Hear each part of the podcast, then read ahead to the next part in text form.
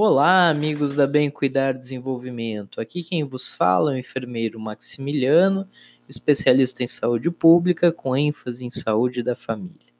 E, e dando continuidade ao nosso tema AVC, nós falaremos sobre tratamento e reabilitação. O tratamento ele é feito nos centros de atendimento de urgência, que são estabelecimentos hospitalares preparados e com, estabelecidos por protocolos do Ministério da Saúde, que tem o papel de fazer essa referência de atendimento ao paciente com AVC.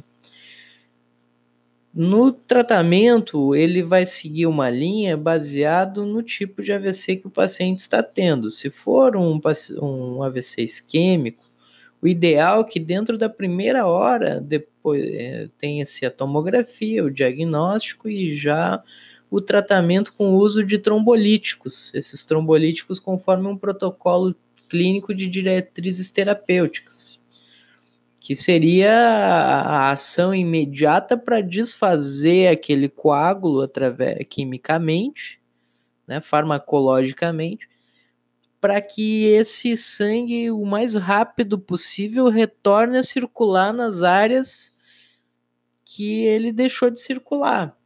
E isso pode ser uh, o quanto antes for esse processo, mais é, menor vai ser a área de lesão e menores as sequelas.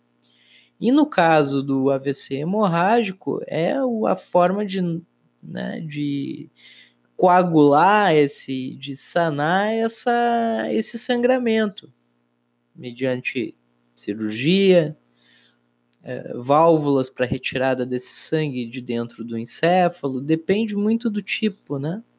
E a tomografia vai ser bem relevante nesse processo de identificação. Essa retirada do sangue, esse, essa cauterização, enfim, essa acabar com o processo de sangramento é o mais importante no caso do AVC hemorrágico. O, as pessoas, é, posteriormente a esse tratamento inicial, elas precisam de reabilitação. Vai envolver fisioterapia, fonoaudiologia e terapia ocupacional, toda essa estrutura